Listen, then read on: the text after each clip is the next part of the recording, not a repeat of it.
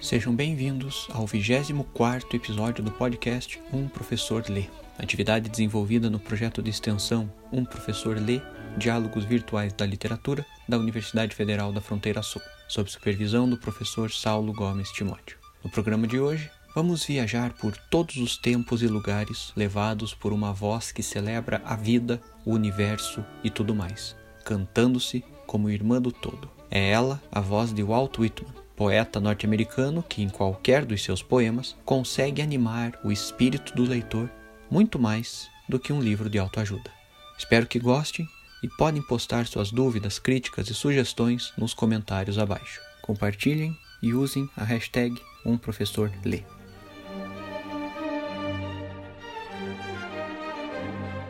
Cada país possui um poeta que sintetiza o espírito de seu povo e de sua história como se fosse a referência máxima, incontornável, a qual tudo que vem depois acaba por fazer referência.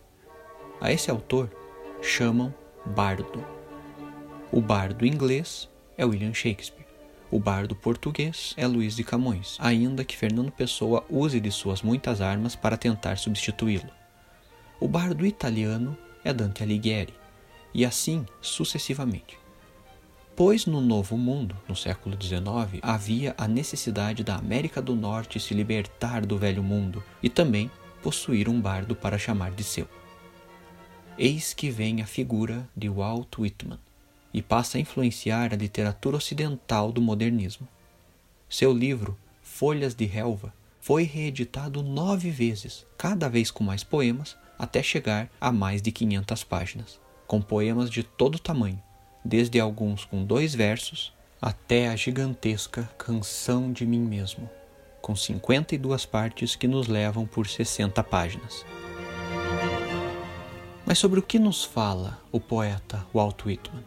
Como ele mesmo diz no prefácio da primeira edição do seu livro, em 1855, o grande poeta não é quem tem um estilo marcado, mas sim quem é um canal de pensamentos e coisas, sem aumentar ou diminuir, e é um canal livre de si mesmo. No contexto da democracia nascente nos Estados Unidos, na liberdade, o poeta canta e celebra o eu, mas não como se ficasse apenas falando de si. O que Whitman faz é conectar a sua sensibilidade, a percepção do mundo pelos seus sentidos, a um elemento transcendente, espiritual, mostrando como o lado material e o lado espiritual estão presentes em todas as coisas e devem ser postos em interação, pois são faces complementares da mesma moeda. Como ele diz na parte 21 do poema Canção de Mim Mesmo: Sou o poeta do corpo e sou o poeta da alma. Os prazeres do céu estão comigo e as dores do inferno estão comigo. O primeiro eu transplanto e amplio sobre mim e o segundo traduzo em uma nova língua. Eu sou o poeta da mulher tanto quanto do homem, e digo que é tão grandioso ser uma mulher como ser um homem, e digo que não há nada maior do que ser a mãe dos homens. Eu sou aquele que caminha com a noite que cresce brandamente. Clamo à terra e ao mar, em parte abraçados pela noite. Essa canalização acontece em poemas sem rimas nem métrica, são versos que vão, correm como um rio que cruza o continente americano e todos os continentes, não se atendo às prisões das linhas do papel. Tem versos de Whitman que se prolongam por três, às vezes quatro linhas, e isso se projeta com uma força verbal que deseja se conectar ao leitor, pegá-lo pela mão, e com a outra, abarcar tudo o que existe, tanto no plano físico da vida concreta quanto nas projeções metafísicas de um além. Como exemplo, podemos falar da quinta parte do poema intitulado Canção da Estrada Aberta, em que, como a Elsa, vai cantando que livre está. O poema. Desde agora, ordeno que meu eu esteja livre de limites e linhas imaginárias. Posso ir a todos os lugares que imaginar, sou meu próprio mestre total e absoluto Ouço o que me dizem os outros, reflito bem sobre o que eles dizem, paro, procuro, recebo, contemplo. Gentilmente, mas com uma vontade inegável, dispo-me das amarras que me limitariam. Inalo grandes correntes de ar espaciais. O leste e o oeste são meus, e o norte e o sul são meus. Sou maior e melhor do que eu pensava. Não sabia que poderia conter em mim tanta bondade. Tudo me parece maravilhoso. Posso repetir e repetir para homens e mulheres: Vós fizestes tanto bem a mim, e eu faria o mesmo por vós. Recrutarei para mim e para vós na medida em que avanço, derramar-me-ei entre os homens e as mulheres na medida em que avanço, lançarei nova alegria e aspereza entre eles. E se alguém me negar, isso não me incomodará. Quem quer que me aceite, ele ou ela, há de ser abençoado e há de abençoar-me. A figura do andar, do caminhar, é muito cara ao Walt Whitman, especialmente nesse poema pois ele deseja escapar das lamúrias, das procrastinações, da imobilidade, das reclamações e finalmente agir em busca do futuro múltiplo que se abre diante dele. E da estrada aberta também, pois ela carrega não apenas o elemento visível do caminho de terra pelo qual se vai, mas é a evocação de todos que já passaram antes e que passarão depois, aliando o momento presente ao passado e ao futuro. Da mesma forma, a estrada aberta é esse espaço democrático em que todos passam, seja um bêbado que tropeça, seja um rico em uma carruagem. Isso é a verdadeira sabedoria, que consegue conectar o eu a tudo que existe, existiu ou existirá. E Whitman faz isso nesse poema, como em tantos outros, por meio de três elementos que se percebem nessa força que ele emana. O primeiro é essa descoberta essa compreensão dos múltiplos termos da vida e de como eles nos preenchem e nós também os preenchemos. O segundo é um núcleo, no caso do eu, que se expande e vai desintegrando todos os limites. E o terceiro é a aderência total e instantânea entre objetos, não os tornando uma coisa única, mas sim unindo-os e mantendo suas individualidades. É o que se vê na parte 9 desse poema em que o Walt Whitman faz o convite, começando com a palavra francesa allons, que significa vamos e que tem especial significação por ser a primeira palavra da Marseillaise, o hino francês da Revolução, que prega a liberdade, a igualdade e a fraternidade, para os dias de glória que chegam. O poema. Allons, quem quer que sejas, vem viajar comigo. Viajando comigo encontrarás o que nunca faz cansar. A terra jamais se cansa. A terra é rude, silenciosa, incompreensível à primeira vista. A natureza é rude e incompreensível à primeira vista. Não desanimes, persevera. Há segredos divinos bem guardados. Juro-te que há segredos divinos mais belos do que as palavras podem jamais descrever. Alon, não devemos parar aqui. Por mais doces que sejam os bem armazenados, por mais convenientes que sejam estas moradas, não devemos permanecer por aqui. Por mais aconchegante que seja este porto e por mais calmas que sejam estas águas, não devemos ancorar aqui. Por mais convidativa que seja a hospitalidade que nos cerca, não se nos permite recebê-la além de alguns momentos. Outra coisa interessante na poesia de Walt Whitman é essa sua tendência a nunca nomear os elementos que ele busca ou deseja. Isso não é por descuido, mas sim é feito de caso pensado pelo poeta, pois ele mesmo declara: Fecho e termino muito pouco, se o faço alguma vez. E não poderia fazê-lo consistentemente com meu esquema. O leitor sempre terá sua parte a fazer, tanto quanto eu tive a minha.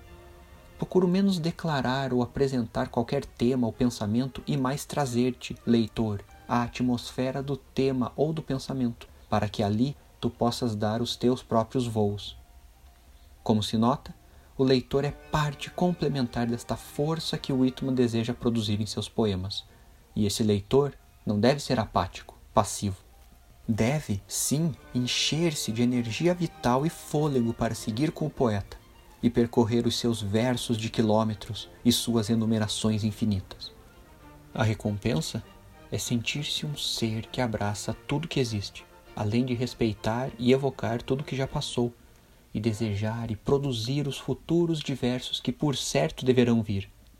Depois de sentir-se renovado pelos poemas de Walt Whitman, Ninguém precisa mais de livros de autoajuda, pois nos tornamos a nossa própria autoajuda. Sobre as enumerações, pode-se dar como exemplo o poema Ouço a América Cantando, que não deve ser lido como um Make America Great Again, mas sim como, nesse mundo novo que se tornou independente, que aboliu a escravidão e que é a esperança da terra da liberdade, eu, Whitman, me conecto com aqueles que estão próximos a mim e desejo que eles se conectem a mim. O poema. Eu ouço a América cantando, cantos alegres e variados ouço. O canto dos mecânicos, cada um entoa seu canto, tal como deveria ser, em júbilo e em força. O carpinteiro cantando quando mede sua prancha ou viga, o pedreiro cantando quando começa o seu trabalho ou quando o finda, o barqueiro cantando que a ele pertence em seu barco, o taifeiro cantando no convés do barco a vapor, o sapateiro cantando quando senta em seu banco, o chapeleiro cantando quando está de pé, a canção do lenhador, a do lavrador quando vai em seu caminho de manhã, ou no descanso ao meio-dia, ou no crepúsculo, o canto delicioso de uma mãe, ou da jovem esposa em seu trabalho, ou da garota costurando ou lavando, cada um cantando o que pertence a si mesmo e a ninguém mais. O dia canta o que pertence ao dia, à noite, a festa de jovens camaradas, robustos e amigáveis, cantando com suas bocas abertas suas fortes e melodiosas canções. É o povo que se levanta, é a democracia que se celebra aqui a cada página, e tudo que for oposto à liberdade e à libertação não deve ser destruído, mas sim trazido à luz dos novos tempos para que se perceba o que isso significa e possa ser superado. Isso se percebe, por exemplo, em dois poemas curtos. Sim, Whitman tem poemas curtos também, alguns só com dois versos, também curtos. São eles: Não fecheis as vossas portas, em que o poeta quer mostrar o que falta a todas as bibliotecas, e Quando ouvi o astrônomo erudito, que é inclusive citado por Gail Barricker na terceira temporada da série Breaking Bad. O primeiro. Não fecheis para mim as vossas portas, orgulhosas bibliotecas, pois o que estava faltando em vossas bem fornidas prateleiras, ainda que tão pobres, eu trago. Da guerra recém-saído, um livro eu preparei. Nada pelas palavras do meu livro, por seu sentido, tudo. Um livro que existe por si mesmo, sem relação alguma com os demais e que não tem sentido se lido apenas com o intelecto. Mas vós, em vossos silêncios latentes, a vez de tremer a cada página, assombrados. O segundo. Quando ouvi o astrônomo erudito, quando as provas, os números foram listados em colunas diante de mim, quando me foram apresentados os mapas e diagramas para somar, dividir e medi-los, quando eu, sentado, ouvi o astrônomo no auditório em que apresentava sua palestra com grande aplauso, bem cedo e sem conta, me senti cansado e enojado. Até que, levantando-me e saindo silenciosamente, fui perambular na solidão. No místico ar úmido da noite e, de tempo em tempo, mirava no céu a perfeição silenciosa das estrelas. Reparem como nos dois casos existe uma dualidade de esferas. De um lado, o elemento clássico, velho, fechado, que são as bibliotecas de fornidas prateleiras, isso é, cheias de livros, e o astrônomo erudito, cheio de conhecimentos científicos, técnicos e teóricos. De outro lado, a perfeição silenciosa das estrelas e o meu livro, com toda a vida que pulsa dentro dele. E o movimento que se faz é o de olhar todo aquele conhecimento acumulado, mas parado e de certa forma morto, e deslocar-se para um olhar da vida, da energia e da força que existem na realidade, palpáveis e que, uma vez percebidas, deixam entrever a maravilha da conexão universal que se apresenta em cada mínima coisa. Cada poema de Walt Whitman é para se ler e ruminar. Pode-se ler folhas de relva na ordem, ou então abrir aleatoriamente o livro e ler o poema ou parte do poema que lhe chegou aos olhos. Como sugestão, aos que desejarem saber das principais estações, está no site uma lista de 10 poemas dele, bem como um site no qual estão todas as edições de Folhas de Relva, além das traduções em espanhol, alemão, russo e português. O que importa é tirar esses minutos para sentir-se conectado ao cosmos todo que é esse poeta norte-americano, que abraça a todos e que vai por estradas e balsas e voa pelo mundo todo nas asas da celebração da vida. Com isso, nos despedimos por hoje. Agradecemos e esperamos que tenham gostado. Acompanhem os próximos podcasts a serem publicados semanalmente no site umprofessorlê.com.br e também disponíveis nas plataformas de áudio. Muito obrigado, tudo de bom e coisa arada.